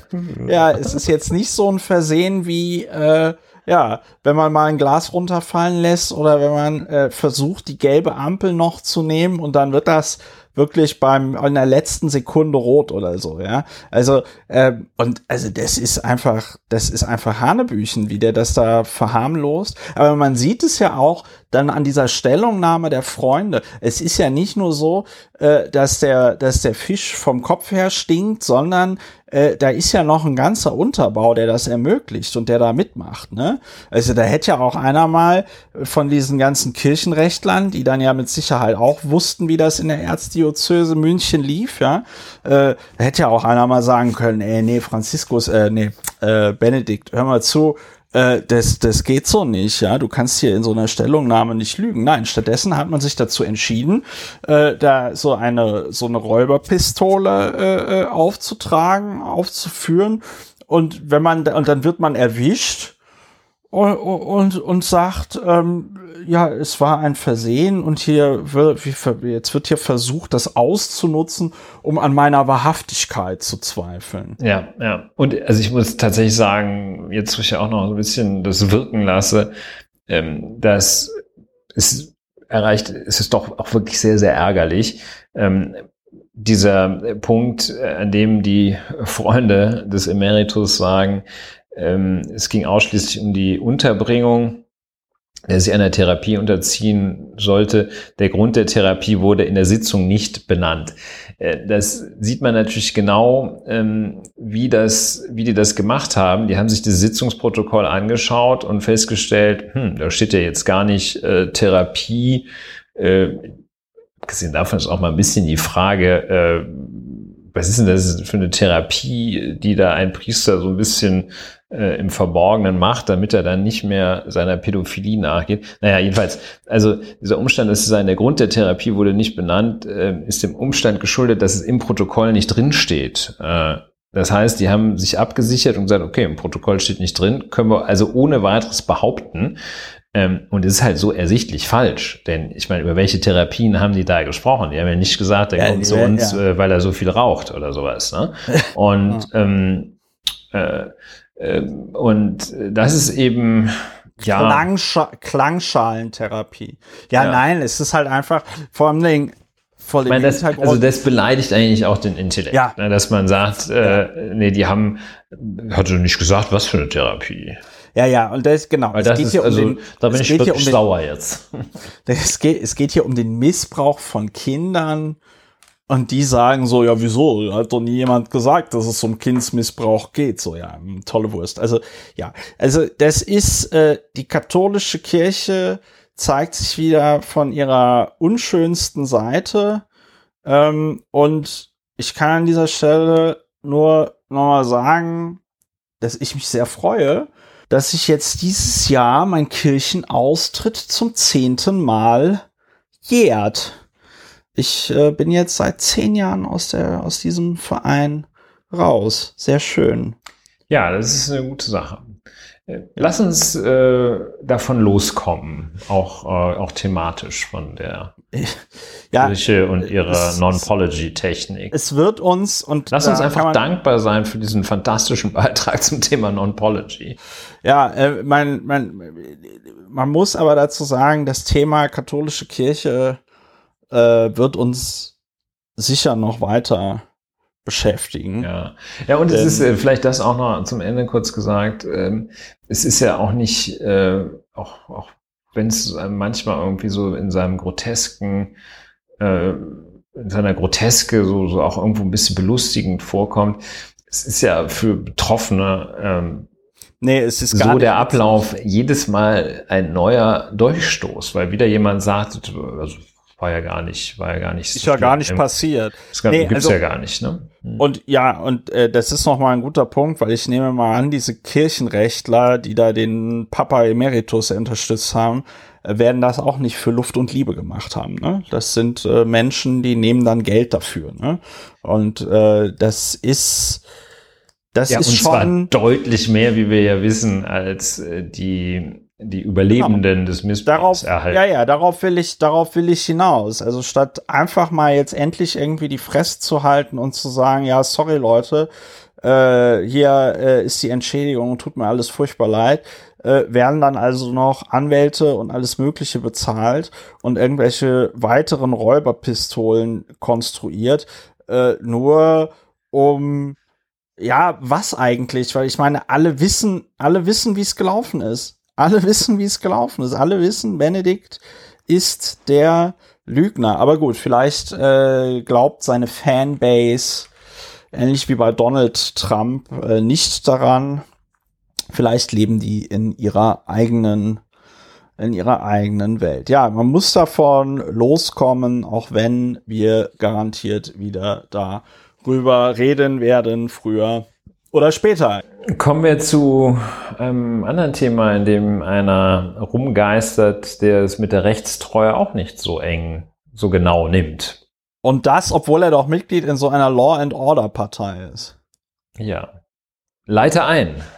Ja, ach so, ein. Äh, es ist eigentlich ganz einfach. Im, ich glaube, Dezember oder so, also letztes Jahr noch, wurde auch mit den Stimmen der CDU und CSU eine einrichtungsbezogene Impfpflicht beschlossen.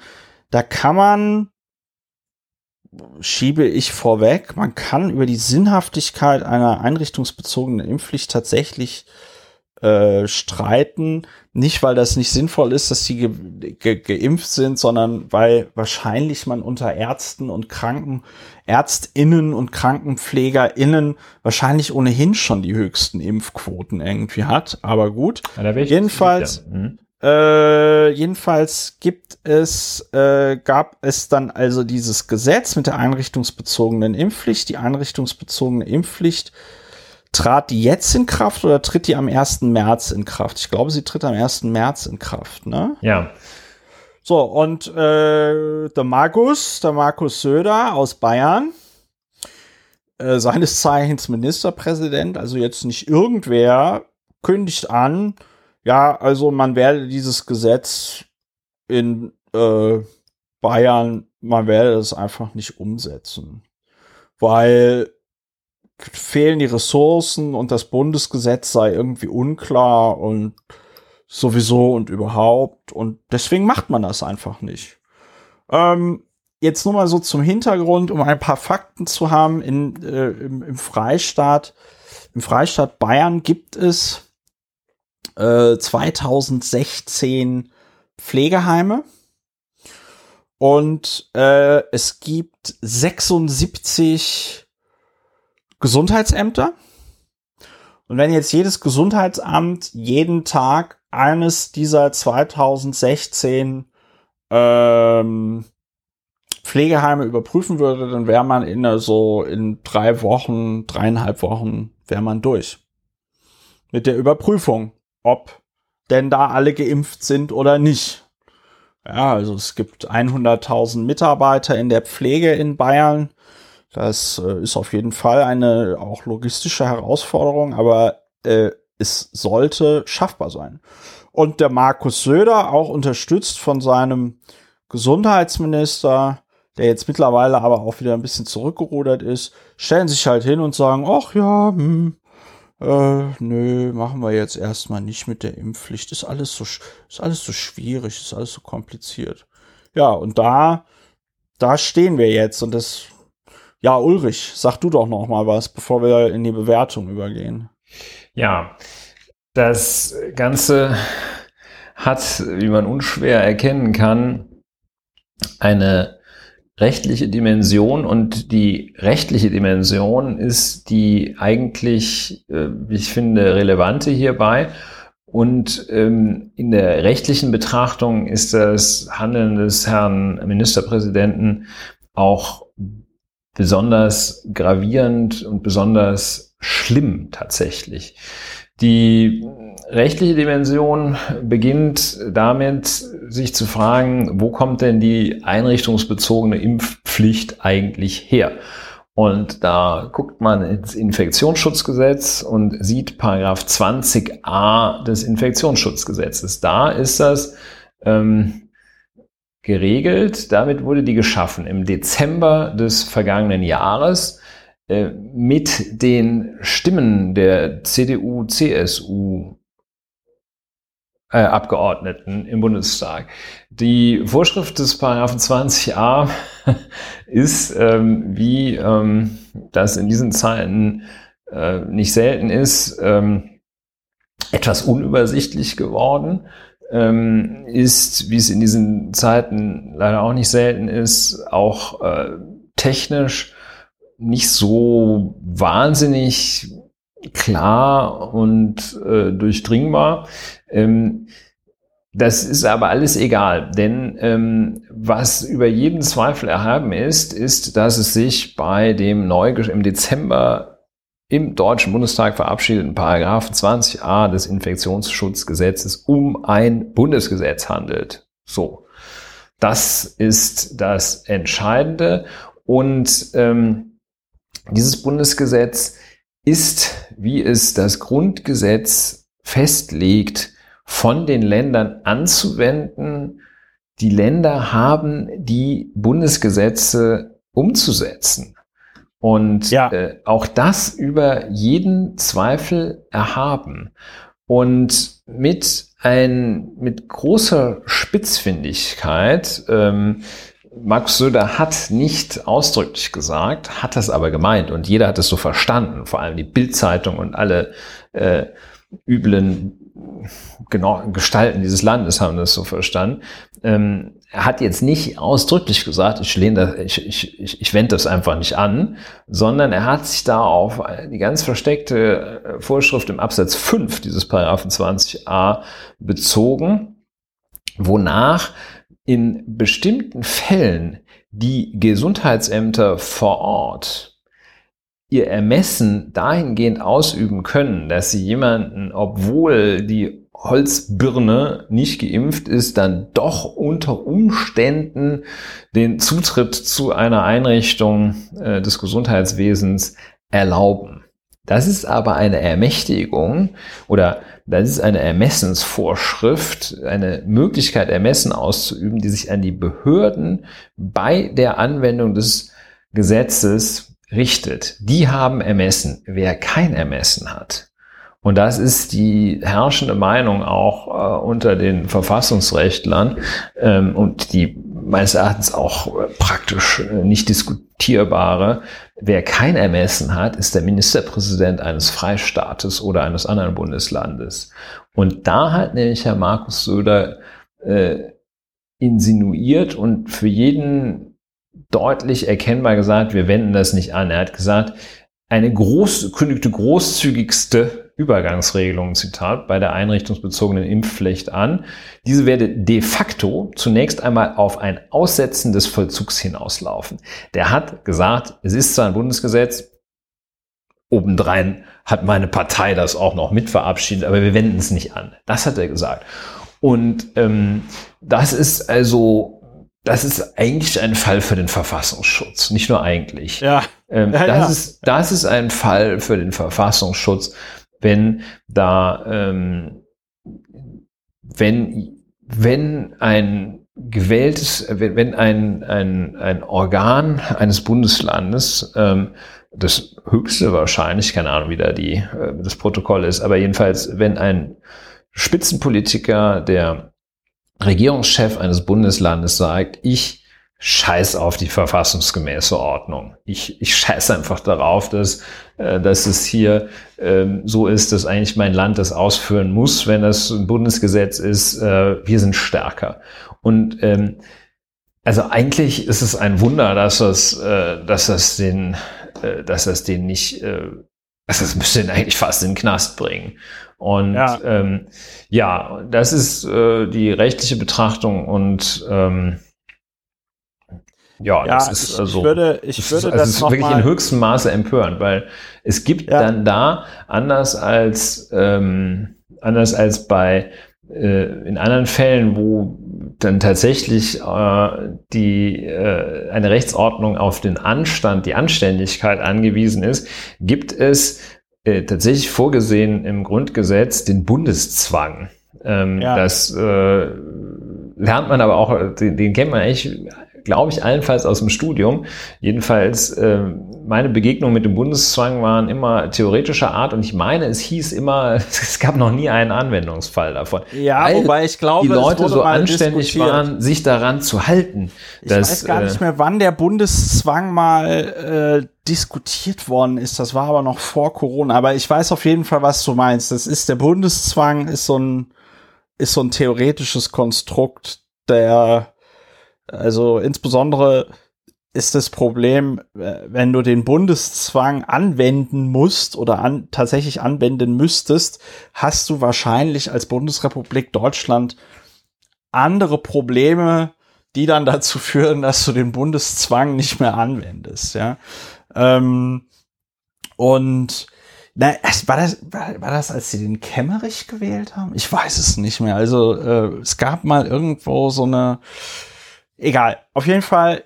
Ähm, das ist. Ich möchte da noch mal. Ja, es ist jedenfalls noch nie angewendet worden. Ne? Ja, ja. So. Ich möchte, ich möchte noch mal da einsteigen, was du gesagt hast, weil ich glaube, das ist vielen Leuten nicht bewusst, dass Markus Söder da an dieser Stelle eine äh, Verfassungskrise im Grunde genommen heraufbeschworen hat. Denn es ist in der Tat so, dass das jetzt nicht irgendwie strafbar ist oder ansonsten irgendwelche negativen Konsequenzen für Bayern hat, wenn der sagt, äh, wir, wir setzen dieses Gesetz aus, beziehungsweise wir wenden es erstmal nicht an. Das ist einer der Teile der Politik, ähm, wo man sich in der Vergangenheit immer darauf verlassen hat, dass das funktioniert, weil das so elementar ist, dass du es auch nicht aufschreibst. Ne? Also es gibt ja auch, weiß ich nicht, ähm, man kann zum Beispiel Drano rohrfrei trinken, das ist jetzt auch nicht verboten oder so. Es gibt nur kein, also es gibt halt kein keine Regelung dagegen, weil alle Leute sagen, niemand ist so doof und trinkt Drano rohrfrei, selbst jemand, der sich töten möchte.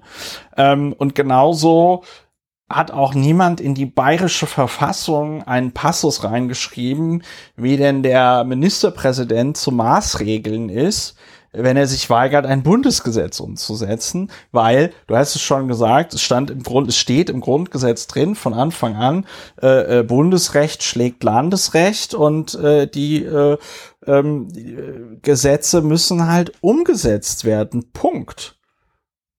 Und wenn sich da einer hinstellt und sagt, wir setzen die Gesetze nicht mehr um, ja, was soll denn der Bund dann machen? Die Bundeswehr schicken oder was? Ja, also das ist wirklich ganz, ganz eine ganz, ganz schwierige Situation, äh, die die CDU, äh, die die CSU da hier an der Stelle ähm, produziert und ähm, einfach um um so ganz billigen Applaus zu bekommen. Ich glaube auch von, vor allen Dingen von Leuten, von denen man gar keinen Applaus haben will.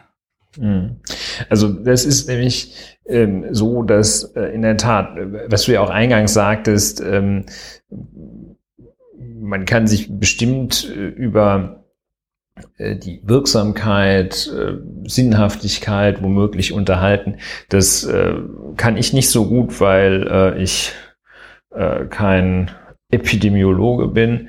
Ähm, was man aber sehen kann, ist, dass in diesem Fall ähm, es tatsächlich über, tatsächlich über jeden vernünftigen Zweifel erhaben ist, dass Herr Söder sich hier ins Unrecht gesetzt hat mit dieser, mit dieser Ankündigung. Äh, unabhängig davon, ob man es für sinnvoll hält oder nicht, äh, die Auswirkungen auf äh, die äh, die Mitarbeiter in bestimmter Einrichtungen natürlich auch fatal. Ne? Was, was sollst du denn dann, äh, sollst du dich, das ist ja eine völlige Erschütterung und Verunsicherung, wenn dann da irgendwie ja, ja. ankommt und sagt, das ist bei uns alles egal. Ähm, und äh, und die Demo, das demokratisch gewählte Parlament der Bundesrepublik, das von uns allen demokratisch gewählte Parlament hat es entschieden und dann kommt da so ein Hiopai, äh, nur weil er demnächst Wahlen hat. Ähm, und, und, und verunsichert die Leute völlig und maßt sich etwas an. Also äh, das ist ein, das ist ganz schlimm. Das ist wirklich ganz schlimm, ja. was, der, ja. äh, was der da veranstaltet hat. Er hat jetzt so ein bisschen zurückgerudert. Ähm, mir persönlich ist die Empörung fast zu gering, was so ein bisschen wahrscheinlich mit dem leichten Spezialitätencharakter seines groben Verstoßes zu tun hat. Ähm, aber wie gesagt, also das äh, ist ähm, ja, das ist auch äh, mit dem kleinen Einmaleins äh, des Verfassungsrechts ähm, erschließt sich schon, dass das, dass das eine ganz grobe Missetat des Herrn Markus Söder ist und auch so eigennützig ne? und so so hm, so so dreist seinen eigenen, ähm, also so opportunistisch, wenn wenn es mal gerade in ist, äh, hier den ja. den harten Law and Order Man zu machen, dann mache ich das und wenn es mal gerade in ist oder zu sein scheint, ähm, für lockere Nummer zu sein, äh, dann mache ich halt das. Also äh, der ist, ja, ich meine, er hat sich wirklich für alle Zeiten diskreditiert durch diese Aktion. Ja. Und äh, ja, es ist, es ist tatsächlich, das ist nochmal ein ganz guter Punkt. Es ist, es wird natürlich dadurch komplett grotesk, dass die CDU, die CSU, dass das zwei Parteien sind, die tatsächlich immer auf dem Law and Order Ticket fahren. Und die insbesondere, wenn es, also ich kann mich noch, ich kann mich noch dran erinnern, im Berliner Abgeordnetenhaus, wenn wir gab es Anträge von der Linkspartei, man möge doch jetzt bitte nicht äh, die äh, Leute im kältesten Winter auf den Balkan abschieben und so, ja.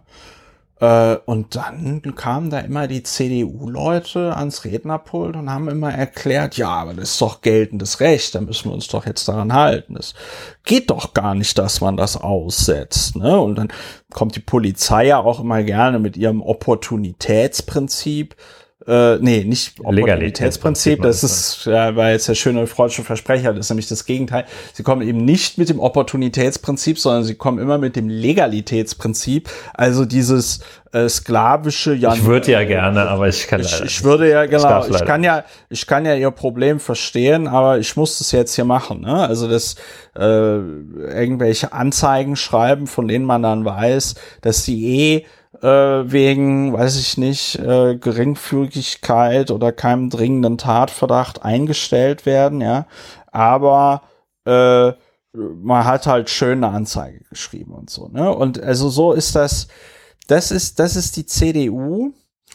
Und dann sagt man jetzt hier bei der ersten, erstbesten sich bietenden Gelegenheit, äh, nee, doch nicht doch nicht. Äh, wir, wir, setzen, wir setzen das jetzt aus. Ich habe ich hab so ein bisschen darauf gewartet, wann der erste Politiker aus der Schonung kommt, der äh, sagt, wir setzen jetzt die Abgabenordnung aus oder irgendwie sowas, ne? Weil sowas, sowas führt zu sowas, ne? Also auch, dass man dann, dass man da irgendwie jetzt in der öffentlichen Debatte den Eindruck erweckt, Bundesländer hätten die Möglichkeit zu entscheiden, an welche Gesetze sie sich halten und an welche nicht. Also ja. Ja, äh, das und es macht jetzt die Runde. Ne? Der saarländische Ministerpräsident Hans, äh, wahrscheinlich hat ja. auch demnächst Wahlen, habe ich nicht im Kopf. Äh, ja, ja, hat der. Der musste erst gerade aus seinem Wahlkampfteam eine Frau entfernen, ja, ja, die, äh, die also so wirklich, die muss wohl fast schon so im Kernteam der Querdenker im Saarland äh, sein. Und äh, das fiel auf. Und dann musste musste die jetzt dann musste die jetzt gehen. Ja ja äh, der äh, fordert jetzt auch eine eine bundesweite ja. Aussetzung. Ähm, Benedikt würde sagen das war ein Versehen dass diese Frau ja äh, da ein Versehen seiner Freunde. war. Und ja, Versehen seiner Freunde. Ja, entschuldigt sich für die ungerechtfertigte ja, Kritik an seiner Person. Ja, ja. ja. Und, was da alle ähm, erleiden müssen, ja. Ja, der sagt jetzt also bundesweit aussetzen. Ähm, und was bei dieser Diskussion auch wirklich stark imponiert, ist diese völlig evidenzlose ähm, Behauptung, äh, dass ansonsten, das hat zum Beispiel hier Herr Hans gesagt, ähm, die Impfpflicht, einrichtungsbezogene Impfpflicht könne zu einem unverantwortlichen Verschiebebahnhof ungeimpfter Pflegekräfte führen, die dann möglicherweise in anderen Ländern arbeiten würden. Das hat er sich ausgedacht. Das ist jetzt Ja, nicht ja. so, dass es da irgendwo äh, Evidenzen gibt, dass, äh, dass Nein, vor dann die, ja. die äh, von einem Bundesland ins andere wandern würden, äh, weil sie Ja. sich weil sie doof sind, sich impfen zu lassen und dann statt im Saarland äh, dann nach Bayern fahren. Rheinland-Pfalz, ja. Und, und er äh, ignoriert den Umstand, dass die Aussetzung Bayerns rechtswidrig wäre. Das ignoriert er. Und ähm, ja, wahrscheinlich das einzig Gute daran ist, dass sich wahrscheinlich Friedrich Merz ärgert, äh, nicht selber Dass er als nicht Erster diesen auf die Idee gekommen zu Vorschlag sein. gehabt zu haben, ja. Also es ist wirklich, egal wie man es dreht und wendet, es ist einfach eine sehr, sehr schlechte Idee und äh, man muss es so sagen, es reißt halt auch wieder etwas ein. Es reißt halt auch macht wieder was kaputt, etwas ja. ein. Mhm. Es wird äh, wieder die Diskussion irgendwie äh, verschoben und äh, es wird natürlich damit auch die allgemeine Impfpflicht, die äh, kommt und äh, oder kommen soll, wird natürlich auch beschädigt. Ne? Also Heinrich Wefing von der Zeit twitterte schon, damit ist die äh, normale, Im also die allgemeine Impfpflicht auch tot, weil wie soll man das jetzt noch begründen?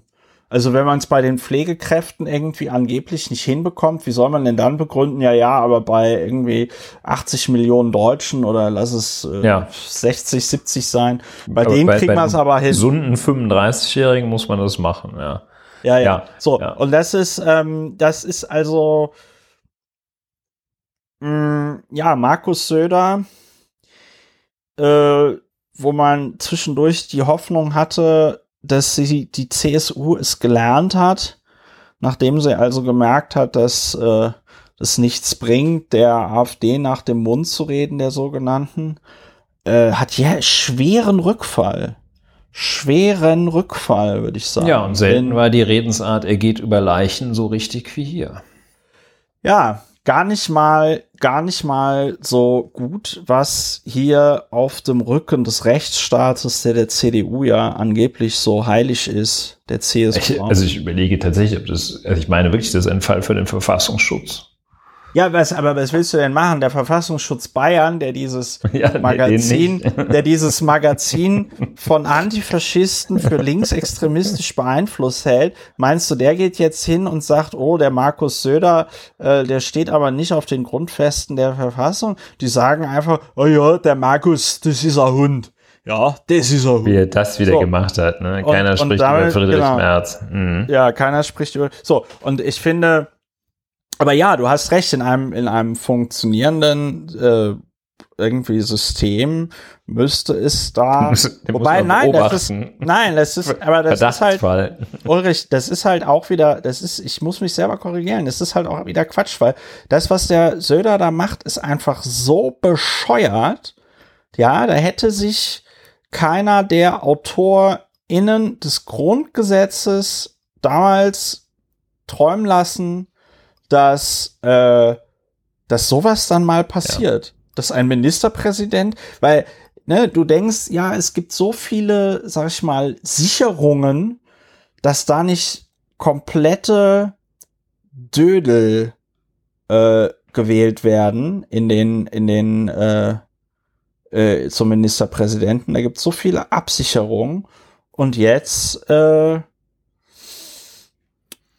jetzt ist da doch so ein Dödel da. Die haben Ja, sich ja. also nie vorgestellt, dass da jemand so wie der Markus Söder, dass da jemals so jemand Ministerpräsident werden könnte. Deswegen schreibst du es auch nicht in ein Gesetz, weil du denkst, ey Scheiße, es gibt so viele Auswahlmechanismen, das wird ja jetzt, das wird ja jetzt schon irgendwie Das kann funktionieren. eigentlich nicht, kann eigentlich nicht vorkommen. Ja, ja. Ja, Ja. also magst du da ähm, furchtbar. Ja, ich, ich kann jetzt gar nicht weitermachen. Ja, aber sehr wir, wir sind ja, auf. wir, wir sind ja auch, man hört es in deiner Stimme, wir sind aber auch am Ende der äh, Folge angelangt. Wir hatten, äh, wir haben alle Themen behandelt, die wir äh, behandeln äh, wollten. Und äh, wenn du möchtest, lieber Ulrich, würde ich dann in die Verabschiedung einsteigen. Ja, hol den Abbinder raus. Hol den Ab nach Haus, okay. Liebe Hörer, innen. Das war die 117. Folge von Lauer und Wehner, aufgenommen am 10.02.2022. Lauer und Wehner, Deutschlands bester Podcast für zerstörungsfreie Prüfverfahren und Podcast zur Bewältigung der Gesamtsituation. Wenn euch dieser Podcast gefallen hat, empfehlt uns weiter. Äh, macht Lauer und Wehner Plus, ist eine gute Sache, freuen wir uns darüber. Ähm, bleibt gesund, passt auf euch auf und dann hören wir uns hoffentlich sehr bald wieder bei Lauer und Wehner. Macht's gut. Tschüss. Tschüss.